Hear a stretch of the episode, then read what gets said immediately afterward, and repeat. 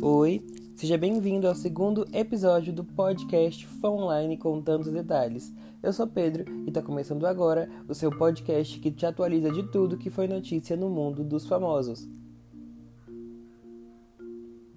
Para começar, nós vamos falar sobre o reality show da Anitta, Ilhados com Beats, que estreou é nessa quarta-feira. O reality foi gravado de sexta para domingo, nesse final de semana passado de fevereiro, e estreou ontem com 8 minutos de duração o primeiro episódio. O primeiro episódio aí mostrou os participantes chegando em casa, uma festinha, foi bem curtinho, mas aí pessoal tá dizendo que a gente pode esperar cenas do próximos, dos próximos episódios. Bom, o que repercutiu bastante nesse reality foi a ficada da Anitta com o Lipe. Eles ficaram no reality e algumas fontes dizem que os dois saíram acompanhados da ilha. O que se sabe agora é que os dois não estão juntos, já que a Anitta está internada no hospital no Rio de Janeiro, depois que ela descobriu aí que, tem um, que teve uma intoxicação alimentar. Até o momento da gravação desse podcast, ela ainda estava internada e sem uma previsão de alta. Bom, o podcast foi gravado na quinta-feira, dia 17 de fevereiro, e pode ter ocorrido algumas mudanças até o horário da exibição do programa na Web TV Latinossat, ou também no horário que você estiver ouvindo o podcast. Bom, mas aí o beijo dela com o Lipe repercutiu bastante e a gente torce aí para que a Anitta tenha uma ótima recuperação e fique bem logo dessa intoxicação alimentar, que é a segunda que ela tem em menos de um ano. No, no meio do ano passado ela também se ausentou dos stories aí do Instagram, ficou meio sumida e disse que tinha sumido também por conta de uma intoxicação alimentar. Nesse reality show aí participam nomes como Felipe Roque, que fez Malhação, Nicole Baus, ex a Fazenda, duas vezes a outra Fazenda, né? Gabi Lopes, ex-aprendiz celebridades, é, Lipe Ribeiro, ex a Fazenda e também ex, ex de férias com ex na MTV, que é o programa que o ex-namorado da Anitta, o Gui Araújo, namorado mais recente dela, né, pra mídia, o Gui Araújo participou também aí da MTV. E um fato curioso é que o Bill do Big Brother 21 e o Lipe Ribeiro se encontraram em São Paulo hoje mesmo, nessa quinta-feira, dia 17. Eles se encontraram aí num hall de hotel e ficou uma coincidência muito engraçada porque a Anitta disse no Twitter que tinha interesse de ficar com o Bill e que se ele quisesse ficar com a Juliette não tinha problema porque eles namorariam, ficavam e até maio, que seria o final do programa, eles já tinham terminado. O Bill já poderia ficar com a Juliette e a Juliette já viraria amiga da Anitta. Foi o que ela postou aí no Twitter. Então aí a gente fica ansioso pela melhora da Anitta para que ela possa brincar e aí falar sobre tudo isso que está acontecendo. Bom, vamos para outro assunto. Agora um assunto sério. O cantor, o cantor Belo foi preso nessa semana no Rio de Janeiro depois de ter feito um show com aglomeração no complexo da Maré, no Rio de Janeiro. A polícia foi na casa dele e aí prendeu dinheiro, prendeu armas e prendeu também é, uma quantia em dólar bem significante. O Belo foi preso nessa semana, mas já foi solto, passou uma noite só na delegacia, foi solto aí com uma liminar de habeas corpus que foi concedida para ele e agora ele já está em casa com a Graciane Barbosa. Graciane Barbosa que justificou o marido ter feito show com tanta aglomeração pelo fato de que ele precisava trabalhar e que não sabia uh, qual local que ele faria o show. Segundo ela, ele entra na van vai caminhando, chega no show, desce, vai direto pro palco, faz o show e vai embora direto para casa, tomando todos os cuidados contra a Covid-19. O programa Fama Online, que fica disponível toda quinta-feira às 7h50 da noite ao vivo na LatinaSat, mostrou imagens do show. Então, a partir daí, vocês podem tirar suas conclusões sobre as medidas de protocolos adotadas pelo Belo.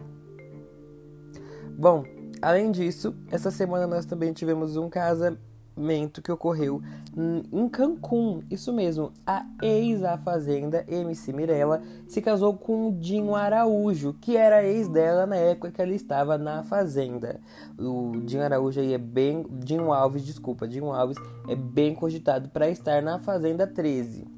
Né? A gente não sabe como vai ser o reality, já que até o Marcos Mion, que era o apresentador do programa aí, não está mais no programa, então a gente vai ver como é que é. Mas o que é notícia pra gente é que eles se casaram com uma vista paradisíaca e um casamento que foi surpresa para muitas pessoas, para muitos internautas, viu? Numa noite a Mirella postou alguns stories numa uma boate, né, dizendo assim, despedida de solteira, mas ninguém não entendeu muito. E no outro dia, já no domingo, ela tava lá se casando com o Dilma Alves, um vestido aí que dividiu opiniões na web, né? Uns disseram que o vestido tava lindo, outros disseram que o vestido era feio. Mas o que interessa, gente, é que o vestido tinha 70 mil cristais. É isso mesmo, 70 mil cristais e custou mais ou menos 50 mil reais. Um vestido caríssimo aí pra fazer esse casamento com o Dinho Alves. E essa relação da Mirella com o Dinho Alves sempre foi assim de voltas e términos. E inclusive na Fazenda, no primeiro dia da Fazenda, quando a Mirella entra, ela recebe a participante Raíssa Barbosa aos gritos, dizendo que é a amante do meu ex, né? Depois essa história foi esclarecida pela Raíssa, que disse que não ficou com o Dinho quando ele estava com a Mirella. E depois teve toda aquela treta, né, da Mirella com a Raíssa. Até agora a gente não sabe se elas se falam, mas agora pelo menos a Mirella tá casadinha com o com o com o Dinho Alves e aí eles podem ficar mais tranquilos. Com certeza, né? Bom, agora vamos para outra notícia. Por que o Ratinho defendeu uma intervenção militar? O Ratinho, apresentador do SBT, ele defende uma intervenção militar igual Singapura. Segundo eles, ele diz que é que eles devem ser limpas as ruas de mendigos, de moradores de rua. O apresentador do SBT, Ratinho, ele fez a declaração a favor de uma intervenção militar, que é, é proibida pela Constituição Federal. Abre aspas, ele disse, igual a de Singapura, para, sua, para, na sua visão, melhorar a situação no Brasil. Durante o programa Turma do Ratinho, na rádio Massa FM, que é da sua própria, de sua propriedade, Ratinho criticou os casos de vacinas vazias sendo aplicadas e ainda encaixou falas sobre armamento e a guerra ao tráfico, além de criticar o funcionalismo público. Ele disse aí que queria que ele disse aí que seguiu defendendo uma política com a limpeza de moradores de rua das cidades, das cidades inspirada pelo político ex-prefeito de Nova York, Rodolfo Giuliani aspas, ele pesquisou do que o povo tinha medo e era dos mendigos batendo nas portas. Ele limpou os mendigos da cidade. Do que as pessoas tinham medo, morador de rua. Ele tirou todos os moradores de rua e deu um lugar para os caras se virarem. Ele limpou tudo e a imprensa ficou a favor dele. Aqui, se mexer com o morador de rua, a imprensa cai em cima do político. Ele começou nos pequenos e chegou no maior. Fecha aspas. Para quem não sabe, Rodolfo Giuliani, que se tornou advogado pessoal do ex-presidente Donald Trump, aplicou uma política com leis de tolerância zero, tendo punições automáticas para qualquer tipo de infração nos anos 90. Mas o método é criticado por não considerar outros fatores como a melhoria de renda dos jovens da região, por exemplo, e por contribuir por um aumento da população carcerária dos Estados Unidos. Bom, isso aí é o que o Ratinho defendeu, né? E vamos lá, e ele ainda disse mais, ele disse que se abrisse uma votação perguntando se o povo é a favor da volta dos militares, daria 70% dos votos. Nossa democracia é muito frágil, dá margem para bandido. Estranho. Ele fecha aspas, disse: A intervenção militar defendida na fala do apresentador é inconstitucional, inconstitucional segundo a Constituição Federal, que foi promulgada há 21 anos depois da ditadura militar no Brasil. Tá bom? Então aí a fala do ratinho. E com o Covid-19, o apresentador César Filho ganhou uma surpresa da família. Ele agradeceu a janela do hospital, viu? César Filho, que está com 60 anos, está internado desde a última quinta-feira, dia 11, com Covid-19. O apresentador e jornalista recebeu, na última terça-feira, dia 16, uma surpresa da família que pôde ser vista da janela do seu quarto no Hospital Vila Nova Star, em São Paulo. Helena Micheli, mulher do jornalista, mostrou para seus seguidores do Instagram sua filha e sua sobrinha do lado de fora do hospital com um cartaz produzido pela criança escrito Vibrando Cura. Ao mostrar a família da janela do quarto, a atriz disse: Nós ficamos muito emocionados.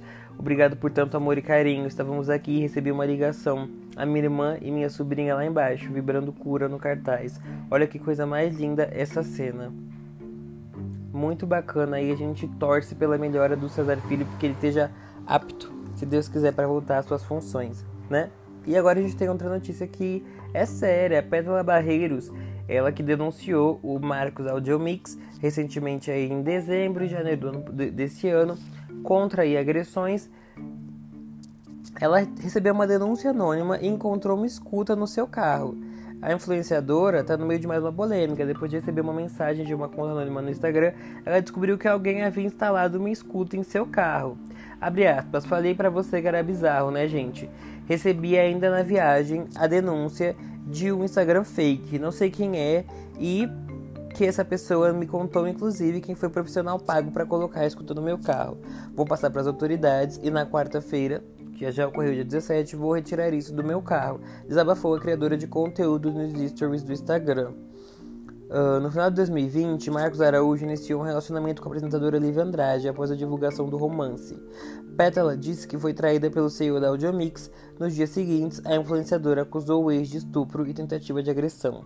Ela também publicou áudios no qual, nos quais Lorenzo, filho mais velho do ex-casal, implorava para ver o pai situação complicada, né? Que dê tudo certo aí para a Pétala.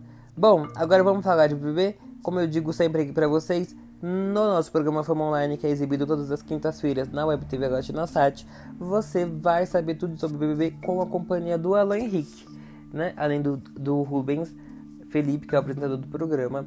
Mas vamos lá saber um pouquinho do que aconteceu essa semana no BBB, porque tivemos a primeira eliminação de uma pessoa do grupão. Na internet o grupão aí é constituído pela Pouca, pelo Nego Di, pela Carol Conká, pela Lumena, pelo Projota e por aqueles alguns participantes que estão em cima do muro, eles são conhecidos na internet como grupão.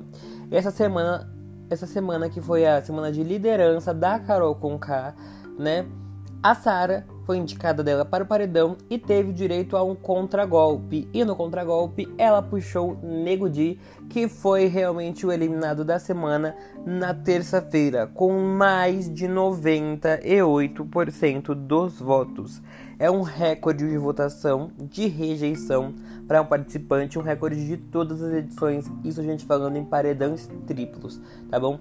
Que é mais difícil ainda de você conseguir esse feito, né? Porque aí são mais duas pessoas concorrendo com você, mas ele conseguiu aí mais de 98% dos votos. O Nego Di foi eliminado na terça-feira, deu uma primeira entrevista no bate-papo com a Ana Clara para o G-Show para o Globoplay dizendo aí que não se arrependia das alianças, que realmente achava que a Sara e que o Gil eram aquilo que ele pensava no jogo, mas na quarta-feira de manhã, em entrevista com Ana Maria Braga, ele mudou o discurso, disse que se sentiu manipulado pela Carol Conká, que ele está eh, recebendo críticas por posturas que o próprio Projota e que a própria Carol tiveram lá dentro da casa e que ela é uma manipuladora numa brincadeira lá com a, Ana, com a Ana Maria, ele disse que uh, Carol, Projota, Lumena deveriam ser lavados bastante para poder ter ideia do que, que eles estão fazendo. O Negudi também disse que tem sofrido ameaças aí, que seu filho não tá podendo ir à escola, já que as ameaças estão graves. Acho que não custa a gente lembrar